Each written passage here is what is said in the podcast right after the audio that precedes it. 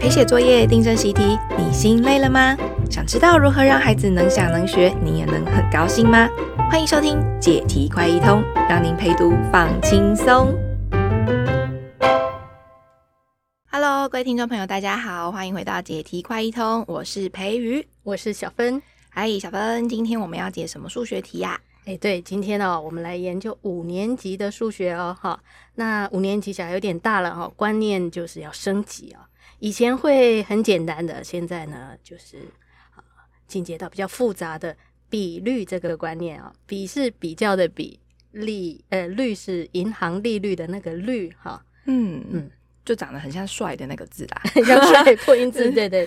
然后呢，呃，我们想说在讨论那个一个实际的题目，要就是课本或者是考卷上题目之前呢，我们来谈谈比率这个观念怎么回事哈。其实生活中很常见哦，我刚刚提的是利率嘛，那培育可以再举几个例子吗？诶、欸，比如说降雨几率。啊，几率，嗯，每天都会听到，对，然后或者是买那个彩券的中奖率啊，嗯，嗯，投票率啊这些的，对对对，好，那像如果呃像课本的题目啊，因为就是因为要数字小一点嘛，就举会举那个打篮球哈，投篮的命中率哦，嗯，所以呢，在生活中呢，我们就有各种大大小小的率啊，所以啊，陪小孩学比率的时候呢，我们可以先跟他聊一聊。嗯，有没有听过什么率啊？那我们来猜猜看，来研究一下，都用到“率”这个字，他们的共同点会是什么呢？那就可以从这个篮球的命中率开始谈起。哦，从生活当中的例子出发，对不对？对，好，比如说呢，假如哈某一场球赛，有一个人他投篮的命中率是百分之六十啊，那我们会就可以看出说，嗯，投篮技术不错哦，我当天的表现很好呢，哈，那。这个一个什么什么率哦，就是要用一个数字来反映一个事实哈。那不过呢，我们可以想一下，就是说到他的技术啊，呃，表现如何啊？我们会说他一共投进几颗球，这样不是很简单就可以了吗？为什么还要去提什么命中率？哦，对啊，因为对小孩来说，诶，我投进五颗，诶，然后另外一个人说我投进十颗，诶，那听起来就十颗就比较厉害了啊。对啊。那可见呢，有些情况光知道投进几颗还不够呢。好，所以这时候呢，就假设就刚刚有两个人在较劲，在比的人哈，就在同一场比赛里面呢，比如说呃，这个小明呢，他是投进九颗，小强呢，他投进三颗。那简单的想就会觉得说九比三多啊，当然是那个小，小明厉害啊，对呀。哈，但是呢，但是我们这时候头脑比较复杂了，我们五年级没哈，所以我们就考虑到说，哎。那他总共有几次机会？他出手几次啊？好，那假设呢，这个小明其实呢前后一共出手了十五次，那他投进九颗，那就表示他有六颗没进，对不对？嗯。但是小强怎么回事呢？小强其实整场哦，他只出手三次，好，可能他是后面才上场，那或者是他主要在控球哦，他比较不是自己出手的人。总之呢，他是投三次就进三次哦。那你觉得这样谁比较厉害呢？就可以请小孩多感觉一下哦。所以说厉不厉害有两种比法，一个是直接比进了几颗球，对，那就是那个小明比较厉害嘛。嗯。可是呢，呃，这就连接到说，哦，他对这个比赛得分的贡献度啊比较高，这样子。嗯，可是如果考虑到说总共投了几次出手的次数的话，那就是小强比较厉害，好像就在讲说他是技术层面来说整个就比较好诶。对啊，那个投三球进三球，要是给他也有十五次机会，那一定不止九球，搞不好就进十五球了，对不对？所以我们心中有这个感觉，就需要一个数字呃来表现它。那很自然而然的这种第二种比法哈，同时要考虑到出手的次数，我们就会用分数来形容。好像小明他是十五颗球里面投进九颗，就是分数的话就几份里面的几份嘛，所以可以说是十五份里面进的球占了九份，这样十五分之九就可以用来形容这个投篮的技术如何哈，我们就把它叫做呃投进率或者说命中率这样子哈，所以呢。哎，那就写成一个分数啦。小明、小强各有一个分数，好，那这样就可以用分数呃来看出他们多厉害，或是比较谁比较厉害。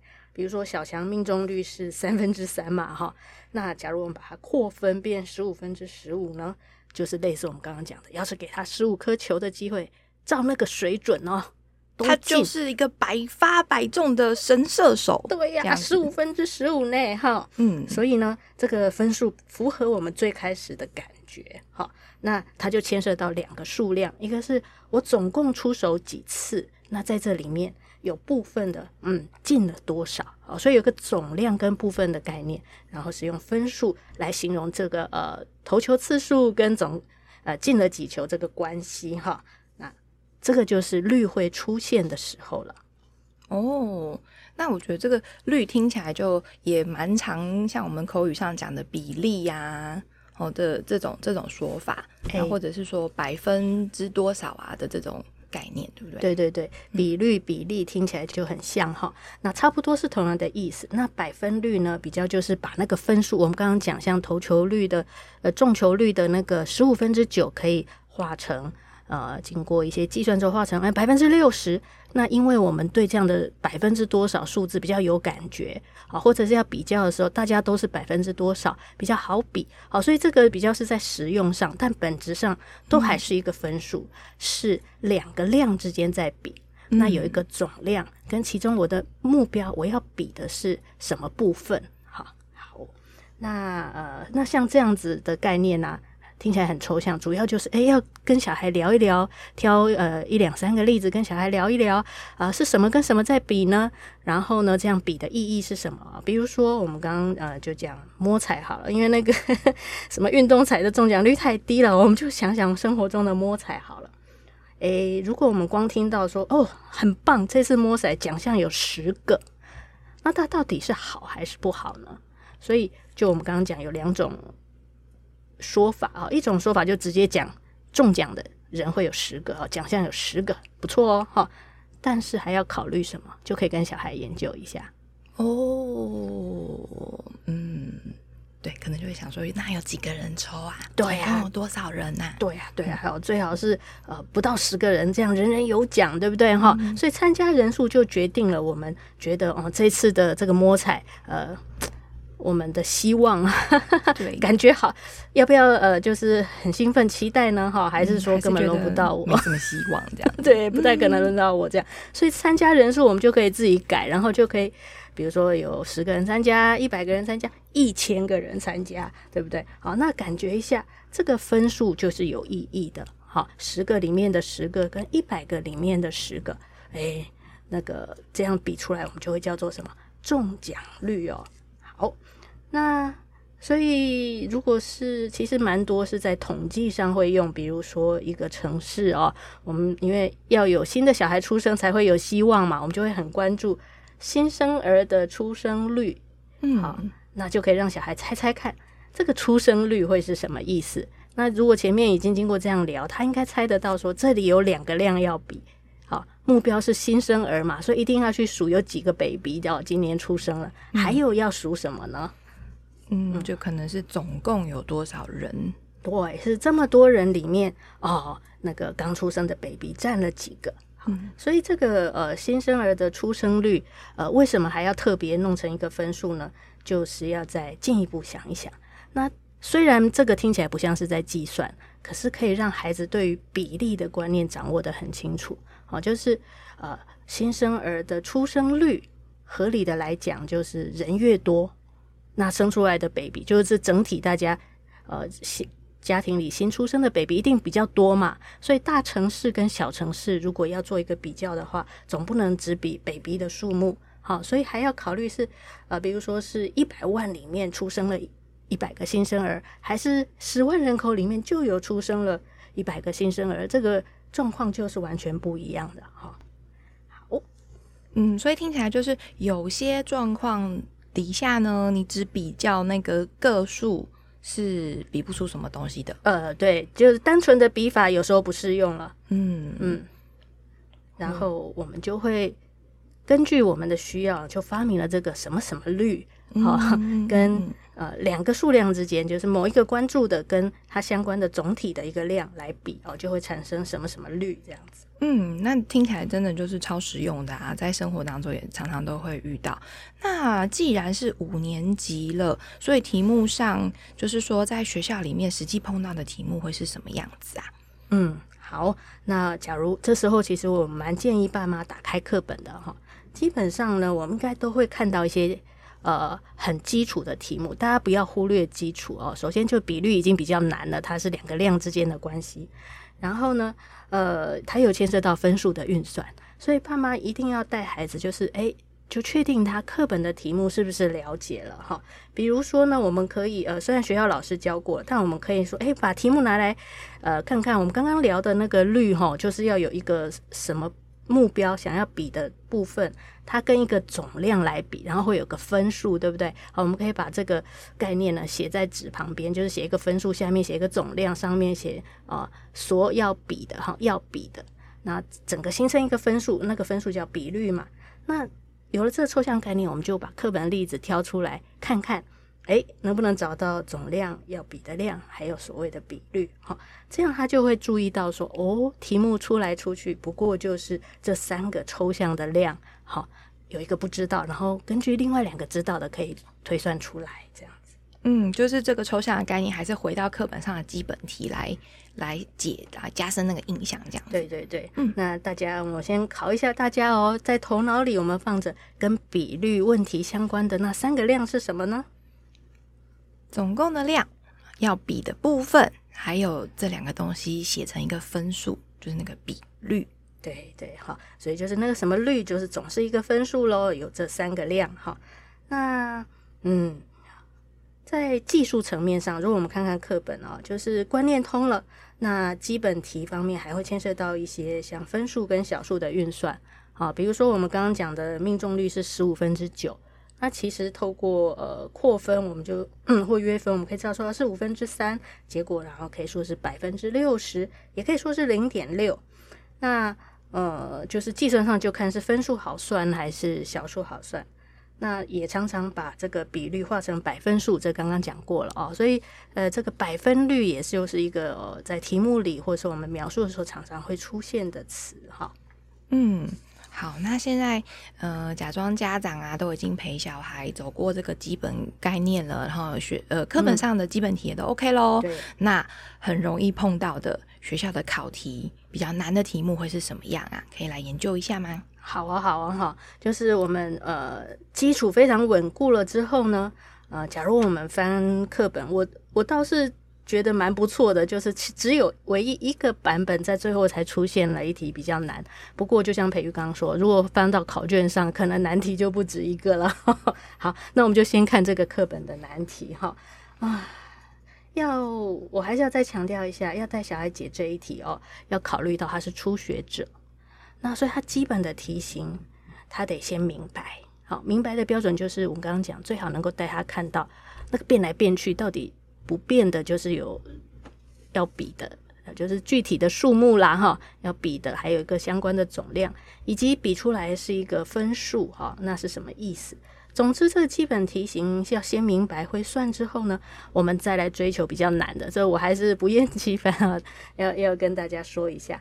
那这现在讲一下这个难题，哈，嗯，我在讲这个题目之前呢，我会说，呃，就是先跟大家说我们。应该带小孩做的就是看出看穿这个题目的大意哈，它会是先出现一个比率，然后经过了一个变动变化，又出现一个新的比率，好，所以它的难就是难在呃由这个本来怎么样，后来又变成怎么样，这难题是在这里了哈。好，那我来讲一下题目喽。好，题目大概可以分成三句话，第一句是说嗯某个。呃，画画班呢、哦、有二十个学生，男生呢占了全班学生人数的百分之四十，这就是讲先有一个比率。好，我们可以带小孩在，就这个题目是已经写在纸上嘛，然后课本上，那我们可以把这句话画底线，然后可以注明说，哎，这就是先有了一个比率。好，这基本题型嘛，对不对？小孩已经熟了。好，二十个里面男生占百分之四十。那接下来呢是加入了五个学生，其中有四个是男生，这就是一个新的变化喽。好，加入了五个，四个是男生，那这样是不是会有一个新的比率了？嗯、我们关注还是在男生，所以题目最后问说啊，那现在后来男生人数的比率会占全班的百分之多少啊？嗯，感觉很像在诶、欸、盖房子，一层一层的盖。好、嗯，第一层是先有原来的一个比率的状况，后来呢又盖了另外一个状况，这样子。嗯。所以还是要让小孩先看清楚题目的大意，看到这个一层楼，然后第二层楼这样子。对对对，看到呃题目看起来好像字很多哦，数字也很多，然后但是呢，看清楚刚刚培育说这两层楼是蛮重要，这比喻很好哦哈。那从这一层升上去变那一层，就是人数有了变化嘛，哈，有进进出出这样。好，那所以呢，呃，我们。第一次，因为孩子第一次看到这种复杂题目，我们就把这个三句话都分析喽。就是先有一个男生的比率，然后第二句是讲了有个变化喽。那当然就会有新的比率。那就鼓励小孩一句一句来。来看到第一句话哈，那他可不可以知道男生的人数呢？这就要让小孩展现一下，我们观察一下他基本题熟不熟。好，所以呢，所以基本上小孩应该要会把呃男生的人数。哦，他那个首先那个比率哦，百分之四十，为了计算方便，问问他可以怎么样简化啊？比如说变五分之二，或者是变小数零点四啊，因为小数我们可以直视运算啊，蛮方便的。好，所以呢，技术面上就是这个呃计算的部分。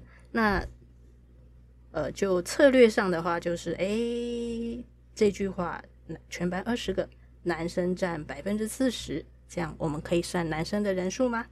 嗯，其实我不晓得，呃，小孩看到题目会不会像我一样，我就有一个冲动，就看到二十，又看到比率，哦，立刻就像相乘起来了，就想要来算了，嗯、大概就是这种感觉。好，但是刚刚是透过先看清楚题目之后，我们再着手来算。对，那总之呢，就是在三个基本量里面，知道总量是二十，知道比率是百分之四十，所以就可以算出要比的那个男生的部分。那总之就是全班有二十个人，然后其中男生有八个人。对，好，那因为我们关心男生的变化，嗯、所以把这男生的人数算出来是必要的哦。这时候不不需要特别去算什么女生的 人数了啊、哦。所以培育刚刚讲不是傻傻的，呃，我们拿到一个东西就拼命算。好，那第二句话呢，没问题，就人数加进来了。那所以根据我们要算的是，哎、嗯，男生。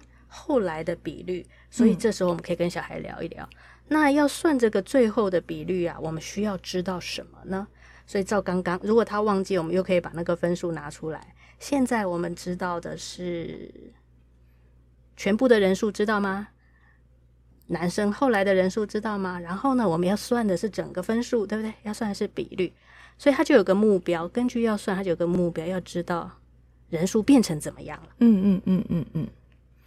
所以男生就是我们要比的这个部分呢，本来八个人，那加了四位变成十二个。对，那总人数呢，就是原先的二十位，啊加了五位，所以那个总量就变成是二十五。嗯，那要比的那个男生的部分就变成是二十五里面的十二，那就可以计算出一个答案啦。对，二十五分之十二，再去做一个化简。嗯，所以就刚刚。多做了这个题目，就会感觉到基础观念的那个清楚，还有能够抽象成那是什么跟什么之间在比哦，他们有三个数量之间的关系会呈现在问题里面哈。好，所以呢，呃，我们整理一下，我们面对孩带孩子面对难题的方法呢，是带他看到全局哈。所以那个题目的全局哦，那两层楼哈，就是一个比率发生了变化之后，可能会有一个新的比率。那其实我们带小孩掌握基础哦，就是基本题型一个比率那个部分，也还是看到全局啊。好，就是那个比率来自两个量之间的比较，呃，全部里面的几分之几这样子，会是我们所关注的那个部分。好，所以呢，看到全局是掌握这个难题哈，他小孩会比较有方向感。那至于我今天好像都没有拿出纸笔来画图哈，所以爸妈就是比较有经验，就该画图、该写下来部分呢，让协助孩子更听懂，那就我们就自己发挥喽哈。嗯，所以回想前面讲的这个，因为题有一个这个课本上具体的难题嘛，那就看到说，呃，比率问题就如同小芬今天一直告诉我们的那个核心不脱这三个抽象的量。总共的量要比的部分跟两者比出来的那个分数那个率，嗯，所以算来算去都是在同一栋楼啦。第一层楼也是这三个量，第二层楼也是这三个量，他没有跑到另外一个另外一栋房子去。这样子，对对对，培宇真的太会说了哈。好，那我们把这个楼层搞清楚了之后呢，那我们来想想，哎，这种难题做完之后，如果要再进阶，那会是怎样呢？好，当然。呃，以我们一般演练习惯的方向，就是做类似题嘛，哈。所以呢，我们呃，比如说随便一个比例问题，我们都可以拿来试着改编一下。比如说，呃，这个篮球题会不会有这种一个比率产生的一些变化，然后又冒出一个新的比率，会不会有这种事呢？好，有啊。比如说那个打篮球，我们不会只打一场嘛。有了这一场的呃，比如说呃，培瑜的命中率，我们已经记录了。培瑜又打了一场球。那刚刚的假设是十五分之九是第一场，那后来又有一个什么样的成绩？又多投了几球进击球，然后要算两场合计的话，那培育的投球命中率会是多少？诶，这不就是呃一个类似的题目吗？好，所以我们可以随便找个题目试着改编，然后也可以带小孩做这种改编的事情。嗯，我觉得这个就超超有生活感的。如果在家里有一起看球赛的话，这一场如果他的哪一个他喜欢的球员的命中率是偏低，就会影响到他生涯的统计，或是这个赛季的统计等等的。我觉得小孩应该是可以体会得出来。对对对。嗯那这当然还有一些，如果是出在考卷上，就会有点讨厌讨厌的题目，像什么浓度问题啊，对不对？就先有一个比率，然后又加水或加，比如说是盐水，又加水又加盐这样子，要算新的比率。这个我们就暂且不要拿来为难小孩啊，因为浓度还有很多值得深究的部分。事实上，课本里都是没有处理这个问题的哈。那考卷上有的话就，就嗯，看要不要理他了哈。那我想在最后再稍微提谈到进阶哦，我会优先推荐说，哎，我们不急着做别的题目，我们可以把原来的题目再拿来玩味一下。哦，算出了答案之后，再回过头来。想一想，想一想，哦，想什么呢？对，想什么呢？哈，像刚刚那个画画班嘛，男生的比率，我们关注从四十趴，后来算出四十八趴。嗯嗯嗯，那我们自然就会，呃，趴就是那个 person 百分了哈。我们生活都这样讲嘛哈。对，就是那个百分之四十变成百分之四十八，数字变大嘞。那我们来想想看，到底为什么会提高呢？这个比率为什么会提高呢？可以请小孩说说看。好，那这当然这个问题要讲清楚不容易。好，所以刚开始小孩可能会说，那因为加进了男生啊，所以那个比率就提高了。嗯，好，那我们就说，只是因为加进了男生吗？那我们可以挑战一下，比如说，呃，如果这一次加进来是二十个学生，里面有四个男生，那这样比率还是会提高吗？比四十变多吗？好，那这就带孩子在玩味这个问题，那他就会发现说，哦，加进来。影响比率的还不能只看男生人数，一样要看加进来的整体哦，是几个人里面男生占多少？好，所以这有点像楼中楼了，是不是？这其中的奥秘就是加进来的比率跟原来的比率，对，是这样吗？对对对对对，就是比率到底是怎么变化的？哈，嗯，好，那但是因为这样说来就话长了哈，我们也就在这里打住喽。哦，我觉得每次听到最后那个进阶版，真的是我觉得最有趣，而而且最可以跟小孩拿来玩的部分。对，谢谢小芬喽。那大家还想听什么题目，也欢迎留言告诉我们喽。拜拜，拜拜。